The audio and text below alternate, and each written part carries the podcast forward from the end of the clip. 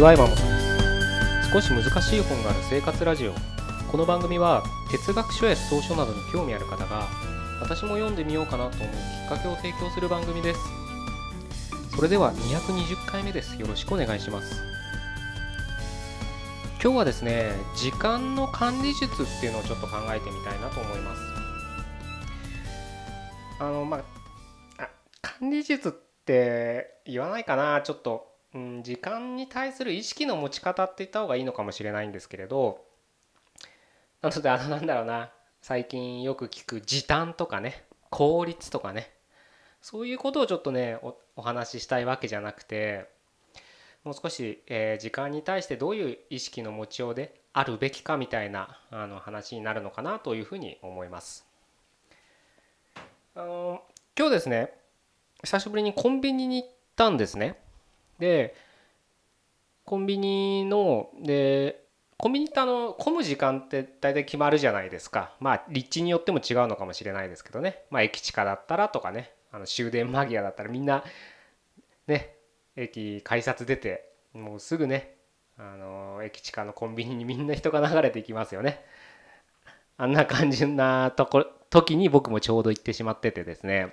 でなんで行ったかっていうとちょっと支払いがね今日までやんなきゃいけないものがあってそれ忘れててあやばい日付が変わる前にしなきゃっていうんでコンビニ行ってでまあすごい混んでたんですけどまあそういう事情があってねあの並ばざるを得なかったんですけどでまあ大体その夜の時間ですからあのバイトさんがね、まあ、店長とかいないですよね大体ねそういう時と時間にはねなのでバイトさんがやってるんですけど大体ね あの日本人のバイトでしたけど大体ボンは僕の最近のあのこれは偏見かもしれないけどなんか無気力というかねまあとりあえず時間給だけ稼げればいいやって人がやっぱり働いてますよね。まあそれが悪いかどうかちょっと置いといてまあああいう仕事だからしょうがないのかもしれないですよね。まあなかなかねうんたまにいるんですけどねあの昔住んでた地域に地域というかね近くにあったコンビニは深夜になんかやたらなんか名物店員みたいなやつですよ。わかるなんかいらっしゃいますもすごい癖があるような 言い方をするような人ですごい楽しそうに仕事してるというかねもう使命感に燃えてるんじゃないかと思うぐらいね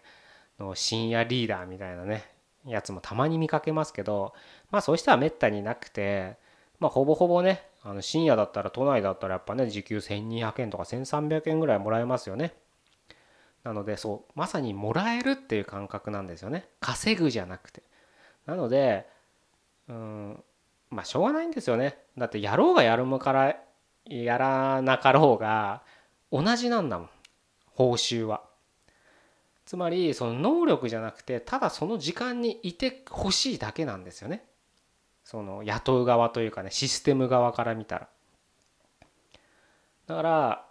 変な話ねすごい頑張ったって何も得られないから人のやる気はなくなってくるし頑張んないやつは頑張んないでそのままね頑張んなくたってどうなんですか？な1300円とかで10時6時とかで8時間？た1日8000とか9000円は稼げるわけですね1万円近くは。それを20日間ね勤務すれば20万ですから。でそういう人は大体税金払わないね保険とか払わないでしょうからまあ20万ま20万ね丸まま。あでもさ引かれるのかな今はね。ちょっと分かんないですけど。コンビニの給与形態がどうなってるか分からないですけど。まあ20万ね稼げたらまあ別にいいやって思う人がそういうとこでね働いてるって人が多いわけですから。何かね副業で働いてるってよりはまあ今日僕がね言った店員はまさにそこにいるだけっていう感じの人なんですね。久しぶりに見ましたよ。なんかずっと口開けてる人とかね。あと容量がすごく悪いんですよ。大体お弁当を先に温めるじゃないですか。でも支払い終わってからお弁当温めるとかね。そういうのはねあのねできない子なんですよねその子はね。その子が悪いんじゃなくて多分できないんだと思う教えても多分ね教えたらできるのかもしれないけどなんか分かってんだか分かってないんだかみたいな感じで率先して自分で何かを考えるってことはしないたちの性質の人ですよ。でまさにね今日お伝えしたいのが僕がまさにその点で同じ1時間で1300円かもしれないけどどう過ごすかによってすごく大きな差になるんじゃないかなと思うんです。まあ、今はねあのコンビニのバイトっていう例で捉えちゃったんで例えちゃったんで少しあの賠償的なねあの思考になってしまうかもしれないけど今あなたが何かしら仕事してると思うんです昼間、え、サラリーマンであったり OL であったり学生かもしれないしまあ今ちょっと休業中とかいう人もいるかもしれないけどその8時間なら8時間長い時間じゃないですか。まあ、人生の貴重な時間って言えるかもしれないですよね。そこをその8時間をどう過ごすかっていうのはそのね何をやるかってよりどういう気持ちでその8時間を接するか過ごすかっていうのは僕はすごく大切なんじゃないかなと思うんです。それはさっきのバイトの人じゃなくたって僕もサラリーマンやってた時もう周りみんなそこまでひどくなくたってみんな似たような考えなわけですよ。とりあえず9時5時でいれば月に手取り20万なのか25万なのか30万なのか分からないですけどもらえるんだストレスで嫌な人間関係に囲まれててもやっぱりお金がないと生きていけないですからとりあえず過ごす。何もしてない人とかいますからね本当に仕事。あの大きな会社になればなるほどそういう人いっぱい今いるのを僕は目にしましたからね。今は分からないけどでもいるんです。100人の組織、まあ、100人っていうかね100っていう組織があったら組織100が全員ねマックスで働いてる組織なんてこの地球上には存在しないんですよね。それは組織論とかねいうなんか小難しい本とかねマーケティングなんだろうなビジネス系の本とか読まなくたって体感として分かりますよね。自分の学校のクラスとかでもそうだったじゃないですか。全員がもう死ぬほどバリバリ勉強してるクラスなんかどこにもいないですよね。